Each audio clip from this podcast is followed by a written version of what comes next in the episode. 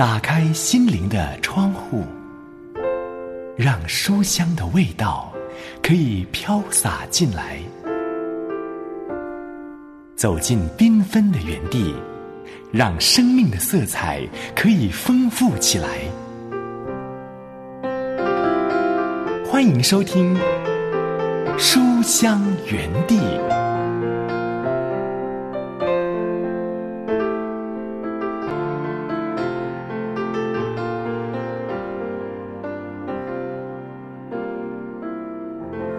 亲爱的书香家人，喜欢读好书的好朋友，平安，刘文问候你，好开心又来到这两刻钟，可以陪伴你一起来读好书。如果是为人父母者，一定会发现一件事情啊，孩子从小呢不用教，就会懂得嫉妒。比方说呢，如果当了哥哥或者是姐姐了，那有了弟弟或是妹妹之后呢，这。很容易呢，就会开始嫉妒小弟弟、小妹妹，开始争宠哦。又或者呢，啊，如果买一个东西给其中一个孩子，另外一个孩子一定会吃醋，或者是争相抢着要那个玩具哦。这些都不需要教就会了。但是为人父母者有一个很重要的职责，那就是我们是管家。孩子是神所赐的产业，因此要做一个忠心的管家，我们就必须要去管教孩子。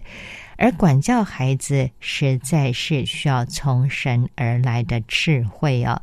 那反观我们大人呢，我们也经常需要接受神的管教，虽然我们已经年岁渐长。或者甚至于我们这一辈子呢，我们都需要神指引我们，我们都常常仍然会有一些不好的心思意念，需要到神的面前来求神光照，也求神呢不要任凭我们，而能够管教我们。但是有一点呢，我觉得我们要特别留意的，当有人落在苦难当中的时候，我们不要轻易的就去说是神管教他。这只有神才知道，每一个人所遇到的困难、遇到的挑战、所面对的这一些人生的难关，有时候并不是我们容易明白的。在圣经上也告诉我们，这生来瞎眼的人，他并不是自己或者是他的父母犯了罪，而是要显出神的荣耀来。因此，我们千万不要自以为意而去论断或是审判别人。审判的是主。当别人落在困难当中的时候，或许他自己知道是否是神管教他，但是我们就要为对方来祷告，也为他守望，并且。也求神能够扶持他，帮助他，这是我们身为弟兄姐妹的角色。那当然呢，如果身为牧者，确实，如果我们知道小羊偏离了正路，那么是应该要有所指正的，很清楚是从神而来的光照引导的话呢，才有权柄去告诉对方，这是出于神的管教。这是刘文个人的领受哦，也盼望呢，我们都能够在主里面更谦卑、更明白，我们都是蒙恩的罪人，而能够互相扶持、彼此帮补。现在读这一篇灵修短文，仍然是选自于道生出版社出版，由魏斯洛夫所写，祖仁瑞所翻译的《歇一歇》。今天为你选出的这一篇主题是。爱的管教经文在希伯来书第十二章第五节。手边有圣经的书香家人，请先翻开到新约圣经希伯来书第十二章第五节，一起来读这一本歇一歇。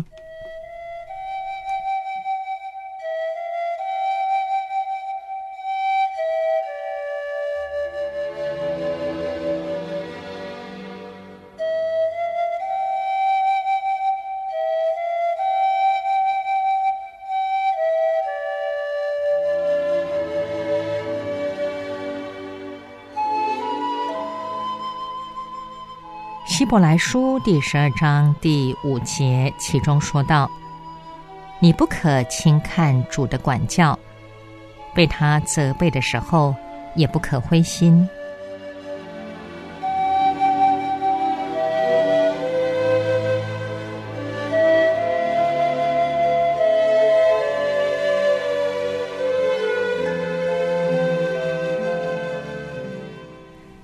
爱的管教，管教可能叫一个人灰心。管教叫人谦卑，因此也可能叫人失去勇气；管教也叫人厌倦，因此有人以为管教没有意义，轻看管教。我们却不可让管教产生上面所提的那些效果在我们身上。上帝的本意不是那样的，因此他对我们说：“不可轻看主的管教。”被他责备的时候，也不可灰心。要知道，管教乃是要叫我们谦卑。我们可能变得太骄傲了，主要使我们谦卑。现在，上帝要使我们再次认识自己。我们不过是一个小孩，因此需要管教。这也就是说，管教乃是由于上帝对我们的关怀，管教乃是上帝爱我们的证明。我们受到管教，表明上帝看我们仍有盼望。假如我们已经到了无可救药的地步，上帝也就不会费事来管教我们了。如果他不爱我们，他就可以任凭我们。然而，他对我们的爱是如此的伟大，因此他要管教我们。不要灰心，因为上帝关怀你，接受管教。让管教产生应有的效果，并为此而感谢上帝。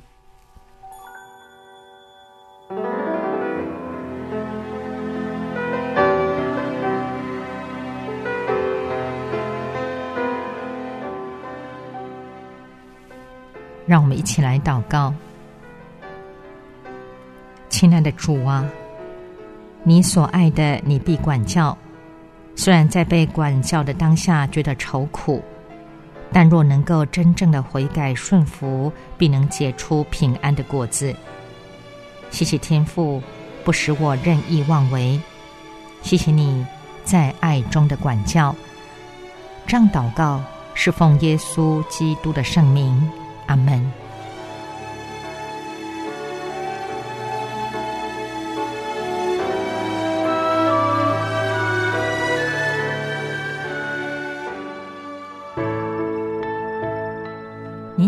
正收听的是由良友电台制作的《书香园地》节目，下面来听这首盛小梅的《依然爱我》。有时候我不明白，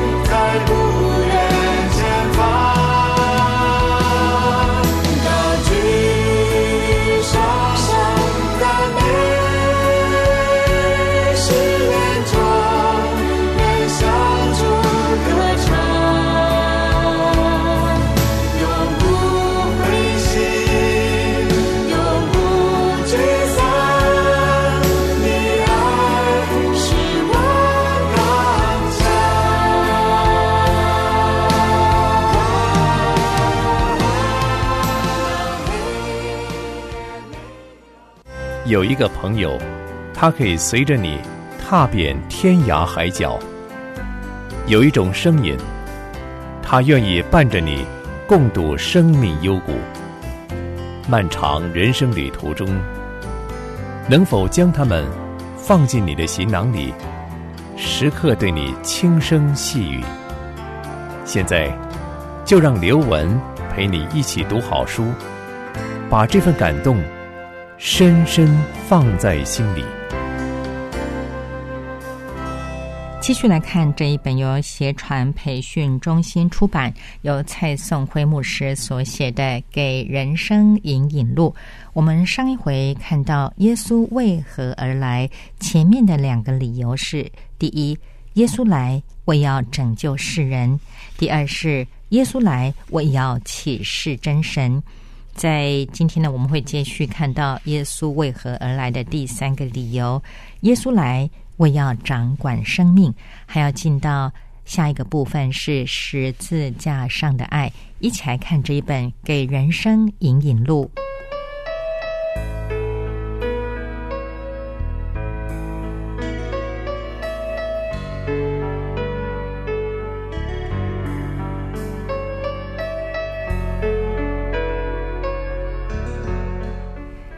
耶稣来，为要掌管生命。耶稣来是要做王，可是只要稍微听过耶稣的故事，就知道他在人间三十三年根本就没有做过王。耶稣既然能操纵大自然，他要推翻政权、打倒敌人，肯定不是问题。可是他不但没做王，还被当时的领袖当囚犯一样的对待。有好几次百姓要拥戴耶稣做王，他都拒绝了。可见，耶稣的王权实际上与世界的政权不同，但统治的意义是一样的。到底耶稣的王权是什么呢？首先，这是一个生命的王权。原来，人在被造时拥有一个清楚的人生目标，然而自从人堕落以后，就迷失了方向，再也找不到这目标，更不知道自己的生命是为何而造。于是开始胡乱追求不是人生目标的东西，从此生命失去了意义。耶稣来是为使我们能回到原点，让他来指导我们怎样活得有意义。凡愿意接受他的人，耶稣是他们的王。耶稣的王权还有第二层面，宇宙性王权。虽然现今世界好像完全被魔鬼掌控。但实际上，神仍然在治理。当主耶稣再来时，就像腓立比书第二章十到十一节所说的：“叫一切在天上的、地上的和地底下的，因耶稣的名，无不屈膝，无不口称耶稣基督为主，使荣耀归于父神。”到那时候，世人都将认识耶稣是宇宙真正的王。接下来，我们看到十字架上的爱。以赛亚书第五十三章第四节说道：“他诚然担当了我们的忧患，背负我们的痛苦，我们却以为他受责罚，被神击打苦待了。”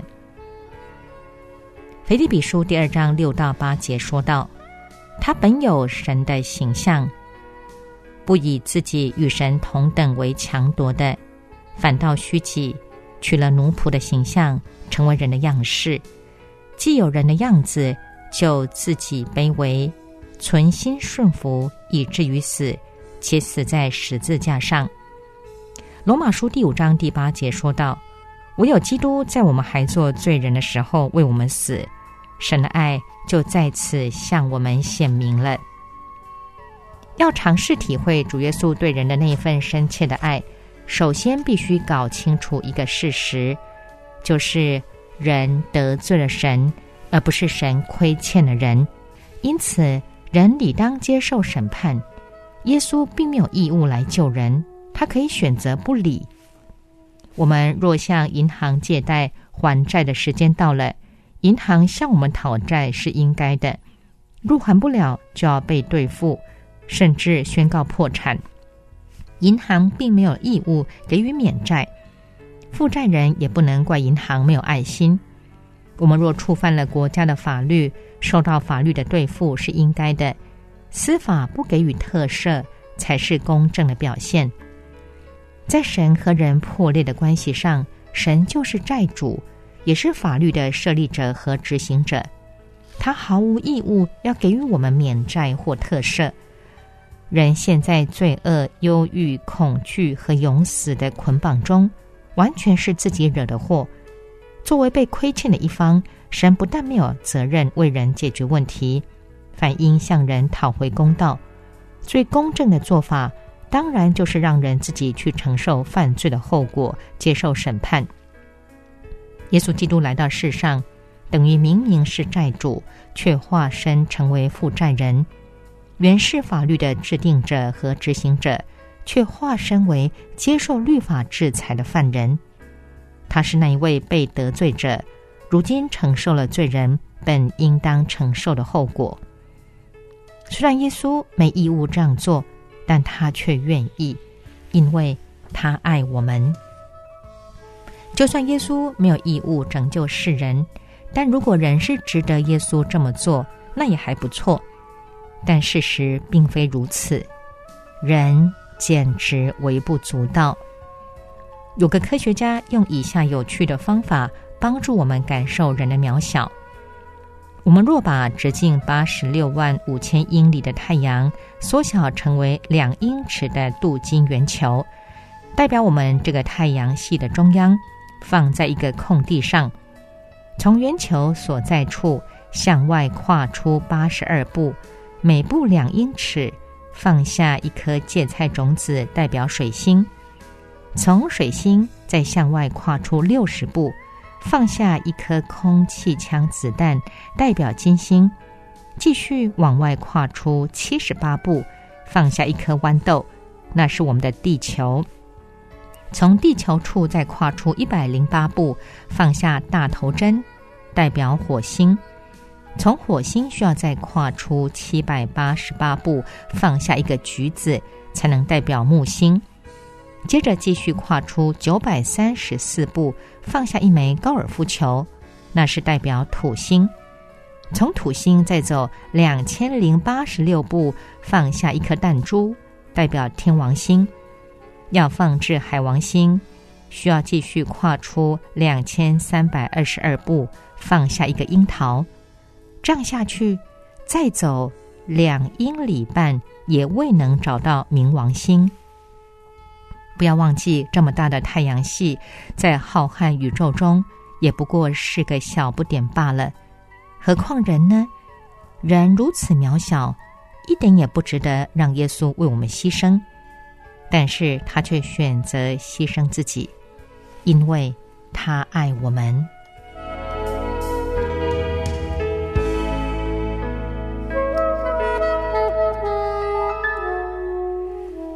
若有人想要完成一项壮举，无论是用牙齿拖动大卡车，或是与蝎子同住三个月，或者是制作了一个世界最大的月饼，或捐献一笔可观的款项为慈善用途，都会先邀请媒体到访，大肆报道一番。没有人想悄悄的做这些事。全人类共同最大的需要。就是能得到审判之主的赦免，耶稣为此而来，可说是史上空前绝后的壮举了。但是，当耶稣完成这项壮举时，竟然没有人知道，而且身为受益者的全人类，非但没有感激他，反而嘲笑他。如果我是耶稣，可能会在上十字架之前，先给世人上一堂课。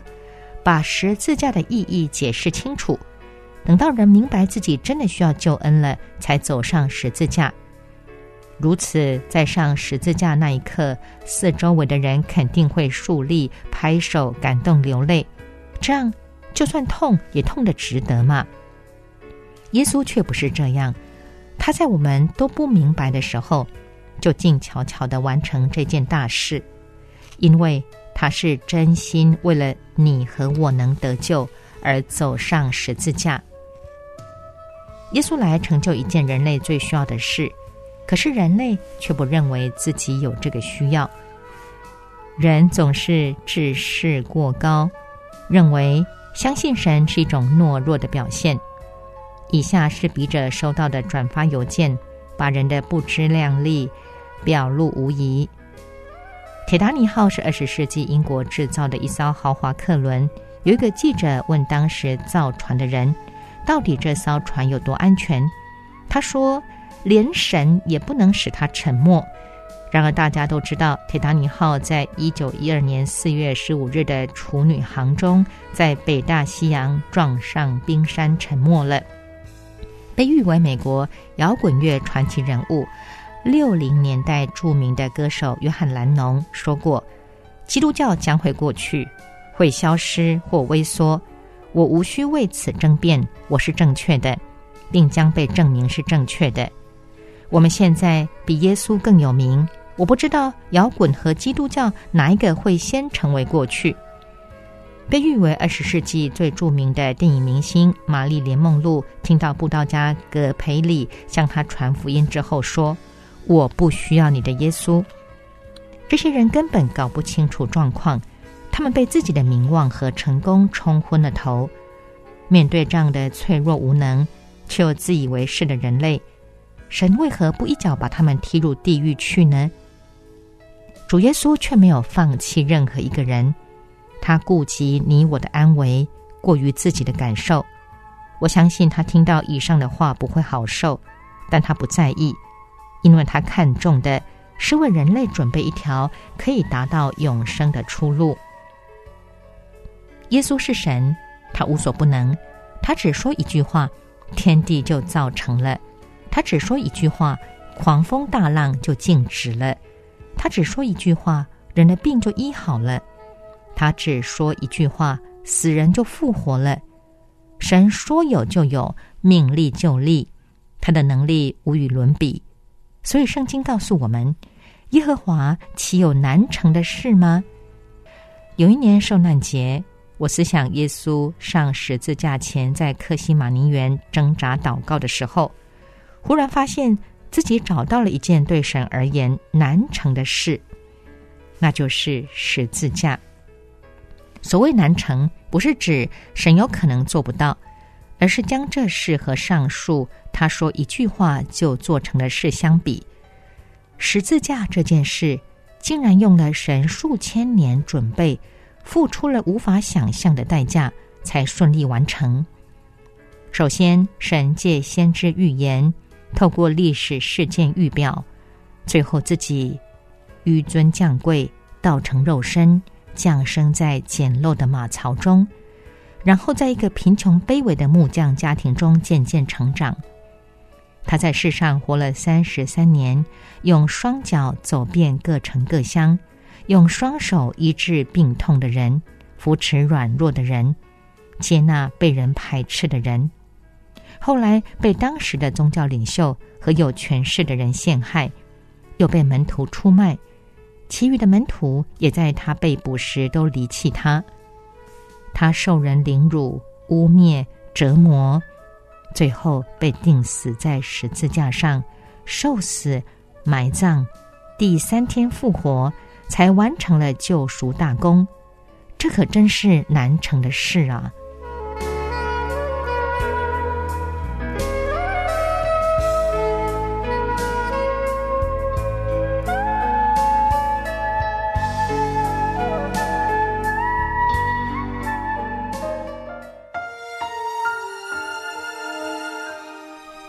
现在正收听的是由良友电台制作的《书香园地》节目，我是刘雯，和你一起读的这一本书是由协传培训中心出版，由蔡颂辉牧师所写的《给人生引引路》。下面来听这首《这一条路》。我走过最幸福的路，是跟随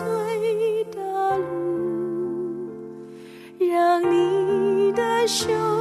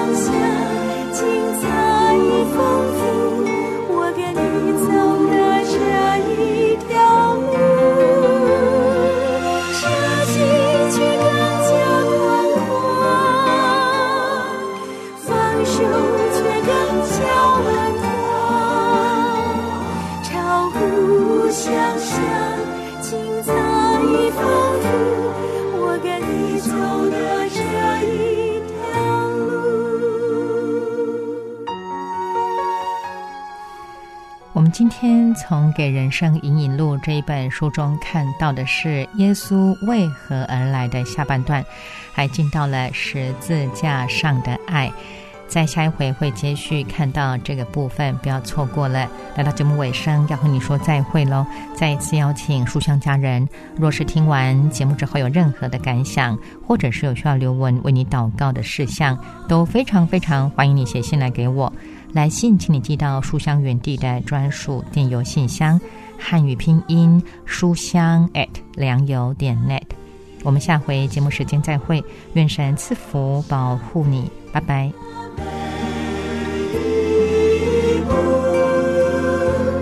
我走过最心。